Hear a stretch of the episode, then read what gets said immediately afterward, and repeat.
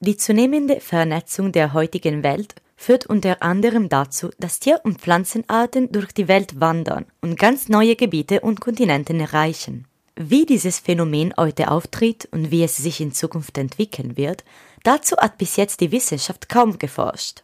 Die neue Studie von Professor Hanno Sebens vom Seckenberg Biodiversität und Klimaforschungszentrum beschäftigt sich genau mit diesem Thema und bietet ein Modell, das vorhersagen sollte, wie dieses Phänomen bis 2050 sich weiterentwickeln wird. Mit Professor Sebens habe ich über diese Studie gesprochen. Ich bin Giada Severini und ihr hört Neutron, den Wissenspodcast auf M945. Seit der Veröffentlichung einer Studie Digitales Modell der Lunge. Dadurch kann der Auskühlungsprozess der Leiche Milliliter pro Kilogramm idealisiertes Körpergewicht. auf Fantastika Ziel der Wissenschaftlerinnen und Wissenschaftler ist es, Neutron. Neues aus der Forschung. Hallo Professor Sebens, danke, dass Sie sich die Zeit genommen haben. Sie haben vor kurzem eine Studie veröffentlicht mit dem Titel Projecting the Continental Accumulation of Alien Species Throughout 2050.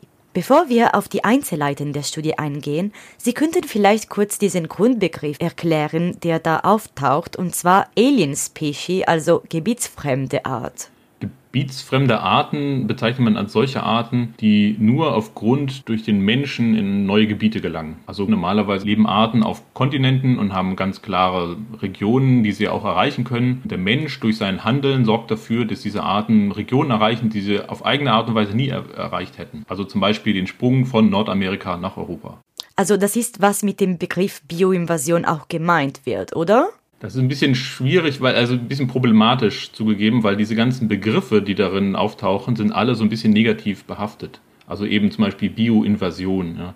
Deswegen versuche ich persönlich versuche solche Begriffe immer ein bisschen zu vermeiden, weil das eben schon so einen negativen Aspekt dann hat. Ich versuche es eher, eher neutral zu beschreiben, aber tatsächlich Bioinvasion beschreibt diesen Prozess, dass halt Arten durch den Menschen in neue Gebiete gelangen. Sie meinen also, dass diese negative Konnotation nicht wirklich geeignet ist, weil diese Artenbewegung überhaupt nicht negativ oder vielleicht sogar positiv ist? Ja, das ist auch gar nicht so einfach zu beantworten. Also grundsätzlich muss man natürlich sagen, dass die Bewegung von Arten, also das Wandern von Arten, ist ein ganz natürlicher Prozess. Also Arten bewegen sich, müssen sich auch bewegen, um sich anzupassen. Der neue Aspekt, der jetzt hinzukommt, ist, dass äh, der Mensch eben dazu führt, dass halt ganz neue Dimensionen erreicht werden können. Also ganz neue Distanzen können überbrückt werden. Es können sehr leicht große ja, Gewässer, Gebirge, Ozeane überbrückt werden. Und ein Teil der Biodiversität ist eben die Einzigartigkeit vor Ort. Wenn Sie sich vorstellen, so eine einsame Insel, die isoliert ist, da gibt es ganz besondere Tier- und Pflanzenarten, auch in Neuseeland zum Beispiel, da gibt es Arten, sehr viele Arten, die dort endemisch sind, das heißt Arten, die nirgendwo sonst auf der Welt vorkommen. Wenn wir jetzt aber Arten tauschen, vergleichen wir diese Gemeinschaften immer weiter an und wir verlieren diese Einzigartigkeit. Und kann dieser Kontakt auch zum Aussterben einiger Arten führen? Man muss sich vorstellen, es werden sehr, sehr viele Arten eingeführt. Ja. Das sind tausende von Arten, auch die äh, auf der ganzen Welt neu eingeführt worden sind. Und die meisten von denen schaffen es einfach nicht, in einer neuen Umgebung zu überleben. Ein paar schaffen es und die, die es schaffen, sind häufig die, die irgendwie konkurrenzstark sind oder die sich sehr gut anpassen können und so. Und die können zum Beispiel einheimische Arten überwuchern oder ganz bekannte Beispiele, unsere heimische Hauskatze, die ist früher mit den Seefahrern um die ganze Welt gefahren, um halt die Mäuse und Ratten auf den Schiffen zu dezimieren. Und dadurch haben es Mäuse, Ratten und Katzen zu alle Inseln der Welt geschafft, die dort aber dann auch sich gut halten können. Und gerade die Katzen sind sehr starken Einfluss auf die einheimische Flora und Fauna haben. Also das ist sicherlich ein Beispiel, auf das wir uns alle beziehen können. Wenn wir jetzt uns aber auf Ihre neue Studie konzentrieren, es hat also in der Vergangenheit bereits einige Studien schon zu diesem Thema gegeben. Was macht dann Ihre Studie einzigartig? In unserer Studie haben wir uns damit beschäftigt, wie sich solche, diese, die Anzahl von diesen gebietsfremden Arten über die Zeit verändert. Also wie sah das vor 10, 20 Jahren, vor 100 Jahren aus? Wie sieht das heute aus? Und das Besondere an unserer Studie ist, dass wir eben zum ersten Mal Vorhersagen machen, wie sich das auch in der Zukunft entwickeln könnte.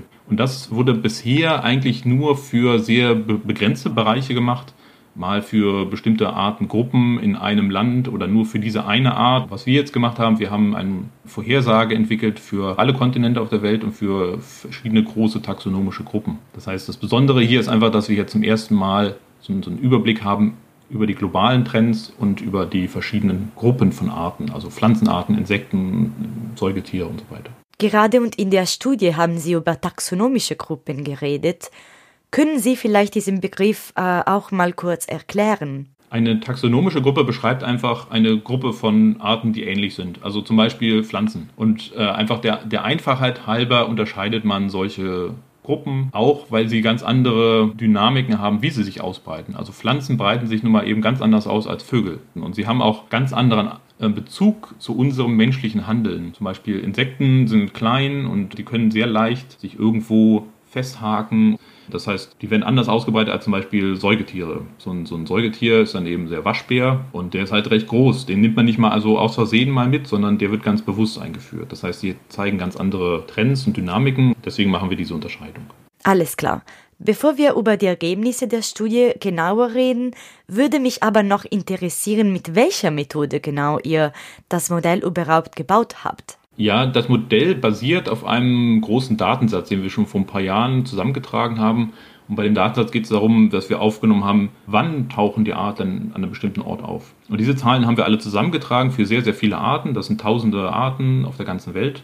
Und darauf aufbauen haben wir dann unser Modell entwickelt. Das ist ein Computermodell. Und wir haben dann eben versucht herauszufinden, wie kann man die vergangenen Dynamiken beschreiben. Das heißt, wir haben ein Modell entwickelt, was erstmal die letzten 50 Jahre versucht vorherzusagen. Um zu testen einfach, funktioniert das Modell, kann das Modell diese Vorhersagen gut treffen oder nicht. Und dann, nachdem wir das Modell entwickelt haben und herausgefunden haben, okay, das ist das Modell, was, wir, was ganz gut, das vorhersagen kann, haben wir das Modell genommen, um dann Vorhersagen für die Zukunft zu machen. Beim Modell habt ihr auch diese sogenannte Candidate Species Pool eingeführt. Worum geht es denn genau? Welche Arten dann in bestimmte Gebiete eingeführt werden, hängt sehr stark davon ab, wie diese Gebiete verbunden werden. Das heißt zum Beispiel, wieder Beispiel Nordamerika, Europa. Wir handeln sehr viel mit Nordamerika. Und dadurch kommen eben Arten aus Nordamerika nach Europa und umgekehrt.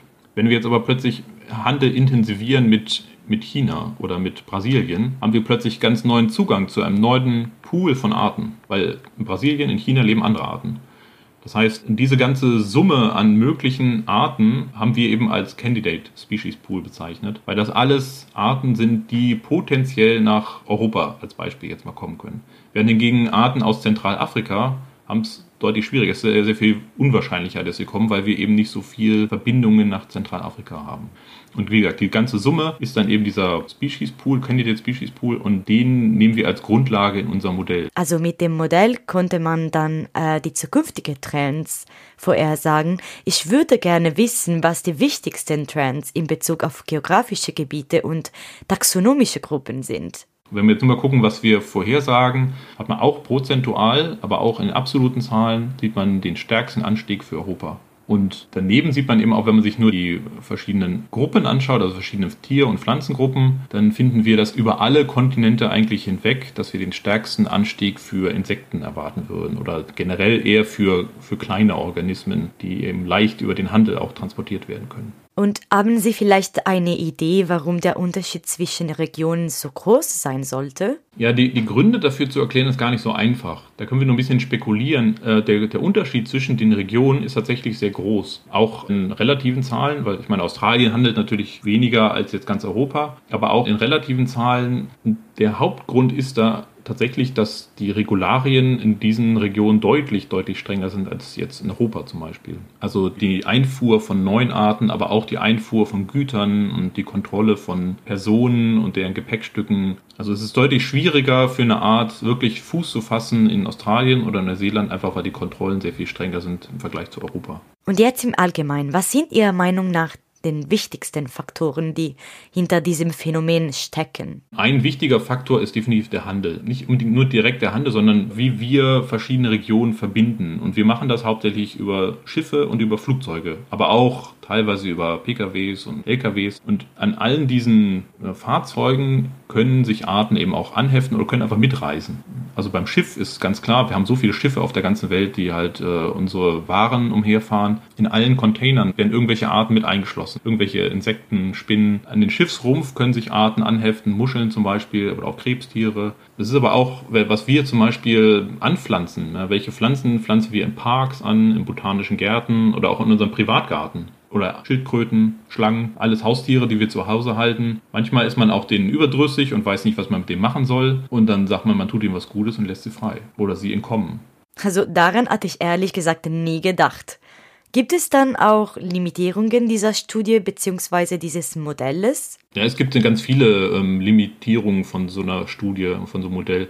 Und das eine ist natürlich, dass halt äh, die, die Daten, die zugrunde liegen, sehr stark die Vorhersagen beeinflussen. Also so ein Modell kann nur so gut sein, wie die Daten, die man reintut. Und die Daten haben sehr großen, ja, wie sagen, Bias. Ja, also die sind sehr stark, äh, haben einen Fokus auf bestimmte Regionen im Gegensatz zu anderen Regionen oder anderen Arten. Also zum Beispiel wir wissen viel über Europa und weniger über Afrika. Wir wissen auch mehr über Säugetiere als über Insekten. Der andere Punkt ist, dass das Modell viele Aspekte nicht berücksichtigt. Zum Beispiel, wie sich eben Handel entwickelt. Natürlich kann es sein, dass auch der Handel in der Zukunft sich ganz anders entwickeln wird. Dann verändern sich auch die Wege, die die Arten nehmen. Ja, abschließend, was könnte dann getan werden, um diesen Trend zu stoppen oder zu verhindern? Und inwieweit ist das überhaupt möglich und sinnvoll? Grundsätzlich kann man das nicht verhindern, wenn wir nicht unser Verhalten komplett ändern. Aber es macht keinen Sinn, dass wir unser Handel komplett einstellen. Man muss nur bedenken, dass halt immer diese, diese Masse an Arten, die permanent reinkommt, ein weiterer Stressor für unsere einheimischen Ökosysteme ist. Das heißt, man kann das aber bis zu einem gewissen Grade auch einfach versuchen zu verringern, um auch die einheimischen Ökosysteme ein bisschen